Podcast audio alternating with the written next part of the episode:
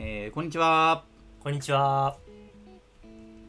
えー今週の UIT インサイドを始めたいと思います、えー UIT インサイドはユーザーインターフェースとテクノロジーを愛する開発者のためのポッドキャストです最新の Web 標準の動向や開発フレームワークの変遷はたまた UI や UX に関することまで、えー毎週フロントエンドの情報を発信していくことを目的としておりますえーハッシュタグは、シャープ u i t アンダースコアインサイド。ご意見やご感想はいつでもお待ちしております。どしどしツイートください。そしてですね、えー、と今回は私、ポテト 4D、えーとともにですね、えー、春雨くんをでゲストに、えー加えまして、えーと、ちょっと今日はですね、えーと、チェンジログ周りの話をしたいなと思っております。ということで、よろしくお願いいたします。よろしくお願いします。ちょっと今日話したいことがあって、はい今収録してるのが9月24日なんですけど、この前連休だったじゃないですか。はいはい。あの連休の時に私、あの自分の管理してる OSS の大量にあるリノベート騒く作業みたいなのをしていて、あーはいはい。あの その中がリポジトリだけ更新されてても実際パブリッシュされてるパッケージのリノベートがこう古いままだったら意味ないみたいなのもあって、結構リリースをする時があったんですけどあのそういう時に普段からスタンダードバージョンっていうはい同。生成のチェンジログのやつを使っててちょっとその辺をの設定が実はすごい雑で今まで綺麗なチェンジログができてなかったんで見直したりとかしてたんですけどまあ OSS とかだったらバージョン自体に意味があるというかパッケージという観点でバージョン自体に意味があると思うんですけど結構社内ツールとかだとそのライブラリ的に使ってるものはもちろん意味があるけれどもプロダクト的に使うものは意味がなかったりとかまあとはいえなんかリリースフローに Git のタグは使ったりするようにみたいなのがあると思っててなんかそのえライブラリ的なものだと社内のもののリリースノートとかってどうやって管理してるのかなっていうのをちょっと今日はお話したいなと思って、あの玉田さんもとアイコンアセットのライコンを NPM パッケージとして社内でも開,、開発してたりとか、えっと、ライコン管理用の UI の方も他で出してると思うんでなんかその辺ってあのそれぞれどういう風なリリースフローとリリースノートを管理してるのかなみたいなのを今日はちょっと聞きたいなと思っております。じゃあ、まず、あれですね、ライコンのフルリリースフローについて説明しますね。はい。あの、まあ、まずライコンっていうのが、あの、アイコン、さっき言ってたアイコンアセット管理ライブラリになっていて、えっと、なんですかね、社内フォントオーサムみたいなものになってます。リリースの観点で言うと大体3つ種類があるのかなと思っていて1つが、はい、えっとそのウェブサイトのリリースですね。そのライコンの、まあ、ギャラリーページみたいなのとかが、えっと、用意されているんですけれどもそれは基本的にそのマスターにマージされたタイミングでまあ自動的にデプロイみたいな感じです。なんでまあリリースっていうよりはまあ何ですかねあんまりバージョンとかは関係ないリリースですねこれは。はいはいはいはい。うんうん。でもう一つが、えー、と NPM 形式でのリリースですね。これは、うん。あのまあ、さっき言ってたその普通にそのライブラリとして使うための、まあ、ものになっていて、まあ、例えば、まあ、 React 用のパッケージとか Vue 用のパッケージみたいなのが、えー提供されていますこれは、まあ、まさしくさっき言ってたその、まあ、ライブラリのとしての提供なので、まあ、バージョンを決めてあげてでリリースっていう感じになっています。これも一応自動化は終わってはいる状態ですね。でもう一つがえっとそのアイコンのデータを、まあ、CDN というかまあそのインターネット上にで利用するための、えーリリースっていうのがあってでこれははいあれですねそのまあその SVG 形式で使えるようにする直接アクセスして使えるようにするとかあとはあーはいはい。えっと、ウェブフォントの形式でこう変換することで、まあ、フォントオーサムもそうなんですけれども、そのウェブフォントを読み込んで、で、まあ、それをこう、まあ、クラス名なりでこうして,、はいはいはいはいして。あげて、うんそうですね、そうあの、アイコンを、まあ、そのも文字として使うみたいな使い方っていうのができますね。で、まあ、これも、えバージョンによってリリースされるっていう感じになってます。で、まあ、これ3つなんですけれども、まあ、多分今回関係あるのは後ろ2つかなと思ってまあそのバージョンの管理の方法とかっていう話ですね、これしょうんあとリリースノートのそうですね、そうですね。バージョン管理とかリリースノートとかどうしてるかなっていうところですね。ですよでえっとまあ一番最初のウェブサイトのえー、と管理方法は、まあ、マスターにマージされたタイタイミングでリリースっていう感じなんですけども、うんうんうんえー、と後ろ2つが、まあ、Git でタグを打ったタイミングでリリースっていう風に今なってます。ああはいはいはい、はい。なるほどなるほど。タグプッシュのタイミングで試合が動いてリリースしてるっていう状態。ですそうです。うんうんで、まあ、その次のタグの名前によってえっ、とまあその NPM のパッケージのリリースとそのまあ Web フォントやまあ SVG の形式でのリリースっていうのがされるっていう感じになっておりますはい。なるほどなるほど。あこれなんかチェンジログの話からめちゃめちゃそれるんですけど、まあ、パッケージ管理という点でちょっと聞きたいんですけど、そのタグ打つ時って先にあれですかねパッケージ JSON のバージョンを上げてからそのコミットを目印にタグってプッシュするって感じなんですかね。そうですね。あーとまあ多分一番いいのはそのちゃんとその CLI 経由でタグと、まあ、リリースを同時にやるっていうのがそれこそうんそのスタンダードバージョンですとか、まあ、あとコンベンショナル、えーデプロイえチェンジログですかね、まあ、それを、そうですよ。それを使うのがいいっていう感じなのは分かってるんですけど、まあ、今はちょっと現状あれですねそのタグを打つところまでは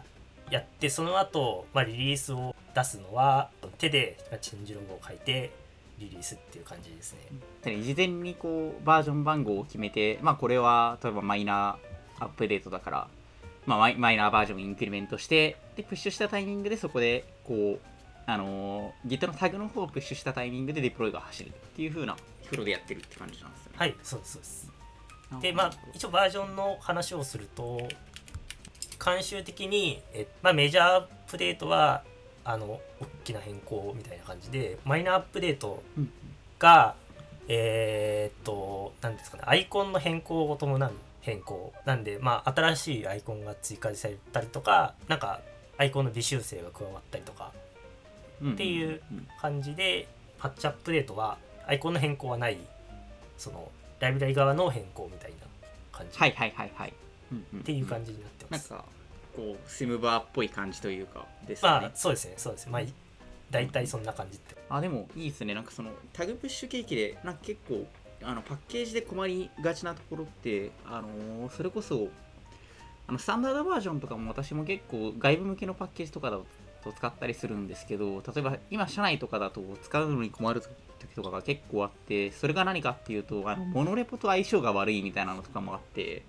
うんうなんかモノレポからチェンジログを生み出すのも辛いしその何よりもとレルナとかでパブリッシュをしようとするとあそこでそもそもバージョンのインクリメント走っちゃうじゃないですか。そうですねあのっていうのがこのタイミングがお互いにこうあの本当はレルナ側ででインクリメントした後に途中に入るといいんですけどなんかできなくて結構社内的なパッケージ使う時とかあとモノレポのこともあって辛いなとかあって。手書きも辛いけどツールとの相性も良くないみたいなの結構よくあって私も悩みなんその辺は悩んでたりとかするんですよね。そうですよね。まあ多分パッケージ一つだと全然考えることないんですよね。そうそうなんですよね。そうなんですよね、うん。やっぱりでも手書きになりがちなんですかね結構社内とかだとやっぱり特になんかあまり力を入れて書くっていう、そこに優先順位があまりどうしても。ですよね下がりがちっていうところはありますよね。そうなんですよね。それは結構あるなと思って。と後でショーノートに埋め込みますけどで少し前にあの Ruby 系の gem とか管理してる人がなんか、はい。NPM 界隈 standard-version とかもそうなんですけどその changelog を自動ツール自動生成するツールが結構あるんで作ってる側は楽だけどあれって結構そのうん。しょうもないものも入ってしまって読む側辛いよねって話をしてていやそれは本当にそうだなと前から思っててなんか自動生成も微妙だけど手書きも辛いっていう時ってなんかみんなどうしてるんだろうなって最近結構気になるんですよねそうですね。なんかあれですよね。あの自動生成っていうのは多分コミットのメッセージをこうずらっと並べた感じになってしまう。そうですねそうですね。なんで今も話し合ったようにコンベンショナルコミットとかに合わせてそれによってこれフィートから始まってるからこれはフィーチャーっていうのでずらっと並ぶみたいな感じですよね、うんうんなんでしょう。例えばいや実際私も提供してるパッケージとかのもあの普通に OSS とかで提供してるパッケージのチェンジログとかもかなりカオスになっててフィートから始まるとフィーチャーズっていう HT が生まれて、みたいなこういう形になるんでなかなかあこうこうなると例えばクドキュメントチェンジスとかあの本当は何かしらのドキュメントに大きな変更があったらいいんですけどこれ自動で生成されちゃってるんでアップデートオールポントビースターズ RC スキップ CI とかが入っちゃうんです これって何かっていうとあのリードミーにあのこの人が貢献してくれてますエリアみたいなの作れるんですけど、はいはいはいそのツールがドックを追加するんでこうすごい本質的じゃないものが入ってしまうっていうのは結構あって、まあ、これって読む側として辛いよなとかは日々感じますね。その自動生成のどえーっとチェンジログの自動生成っていうのはなんか設定みたいなのは結構細かい感じなんですかね。あそれで言うとそれをちょっと連休調べてたんですけど一応いろいろ設はいはい定自体はできてスタンダードバージョンっていうやつの話で言うとスタンダードバージョンっていうのはコンベンショナルコミッツに、えっと、あったものからチェンジログを作る。かつ、えっと、リリースとかをを支援してくれるツールなんですけど、えっと、スタンダードバージョンっていうのはスタンダードバージョンえーバージョンの後に、えー、とコマンドとしてリリースアスっていうのがあるんでリリースアスメジャーとかっていうコマンド。をはいはいはいはい。っていうので、えっと、メジャーバージョンとかをやるんですけど、これを打った段階で、デフォルトでは、えっと、フィートとか、フィックスとかがあると、自動でそのフィーチャーズとかっていう風に出てくるっていう感じなんですけど、えっと、拾えないものが結構デフォルトではあって、例えば、ポッドキャストの第54回で UIT プレイブック開発ガイドラインの話をしたと思うんですけど、はいはい。例えばガイドラインとかってドックとかのコミットメッセージが結構増えるはずで、その、そう管理していると。ただデフォルトではドックは無視されちゃうんですよねそのスタンダードバージョンとかって。なんでその自分たちで多分ドックとかドックスみたいなのをこうつけたらそれはドキュメントチェンジにできるみたいなのは一応あるっていう感じですねなんで自分たちでカスタムのセクションを追加することはできるけれども逆にこれに該当してしまうと全部チェンジログに吐き出されてしまうっていう感じになってます。で一応なんか CLI オプションみたいなのがあって例えばスキップっていうオプションとかはあってそのスキップタグとかをすると Git のタグは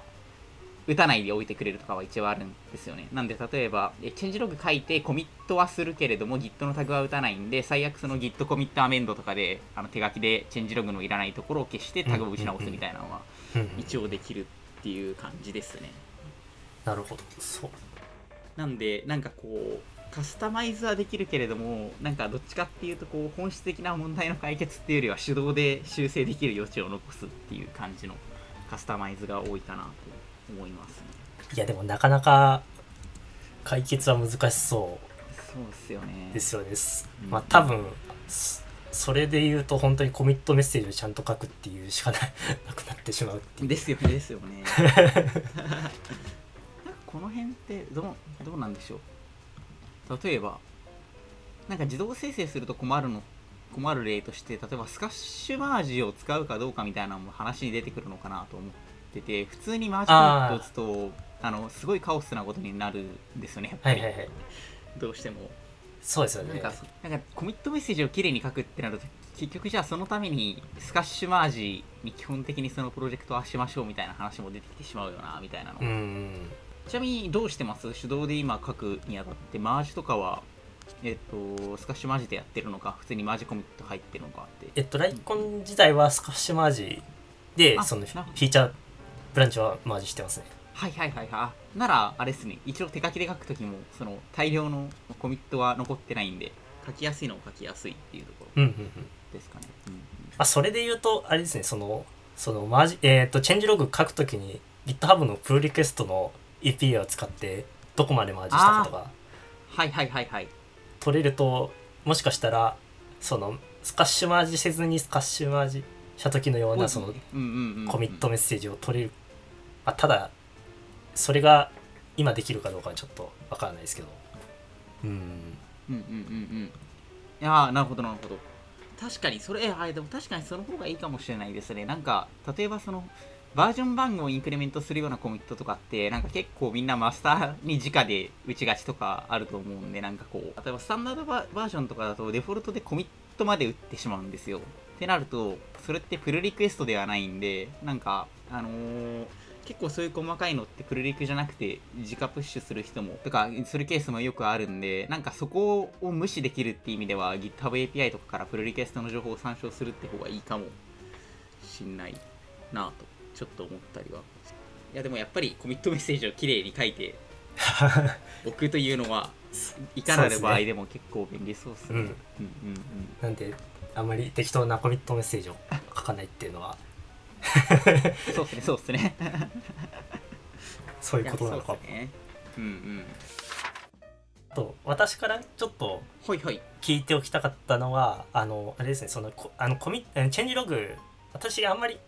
正直見ないんですよねあの普通にはいはい。差分とかでコードの差分とかで確認してしまったりとかうんうんうん。してて、あんまりチェンジログをなんなんていうんですかねし信用というかちゃんと書いてる人あんまり見ないみたいな、うんそういう偏見がなんかあのそういうチェンジログ結構書いてきたとかあるのならなんかこういうところには知りたいみたいなこういうところ書いた方がいいみたいなのありますかね？そのさっきのあ。その読みにくいっていうチェンジ自動生成されたやつが読みにくいっていうのは確かにそうなんですけど逆に読みやすいチェンジログって何なのかなっていう単純にあれなだけでも私読みやすいのかなと思いますね。結構やっぱり NPM パッケージのチェンジログってまあそもそも NPM パッケージのチェンジログないことが多いんですけど まあもうない時は諦め ないない時は諦めるとしてなんかあった時にやっぱり完全に自動生成されてると割とノイズが多いっていうのがうん。やっぱり一番あるのかなと思っていて例えば軽微なタイプ修正レベルのものもプレフィックスはフィックスであるし何かしら重大なバグのフィックスであってもフィックスになってるとそのフィックスとして生成されちゃうんですよね。ってなると、うんなんか多分読む側としてフィックスのセクションを読みたい時とかフィックスから始まってるコミットメッセージが読みたい時ってなんか結構あのライブラリのチェンジログっていう観点だとあこれが治ったんだみたいなのをやっぱり読みたいよなっていうのはあると思っていてその使う側としてのバグみたいな大きなはいバグとかを見,、見たいけれどもそうじゃなくてなんか細かいところが結構たくさんあったりするとなんかこうそういうんじゃないんだよなみたいなのは結構あったりしますね。うんうん。なんで読みやすさで言うとその辺は気にした方がいいのかなとかって思いますね。なんで私も結構本質的じゃないやつは消すようにしてたりとかはしますね。後から。なるほどなんかあれですねそのさっきのそのコミットメッセージから生成する系のチェンジログだとまあそのフィックスって結構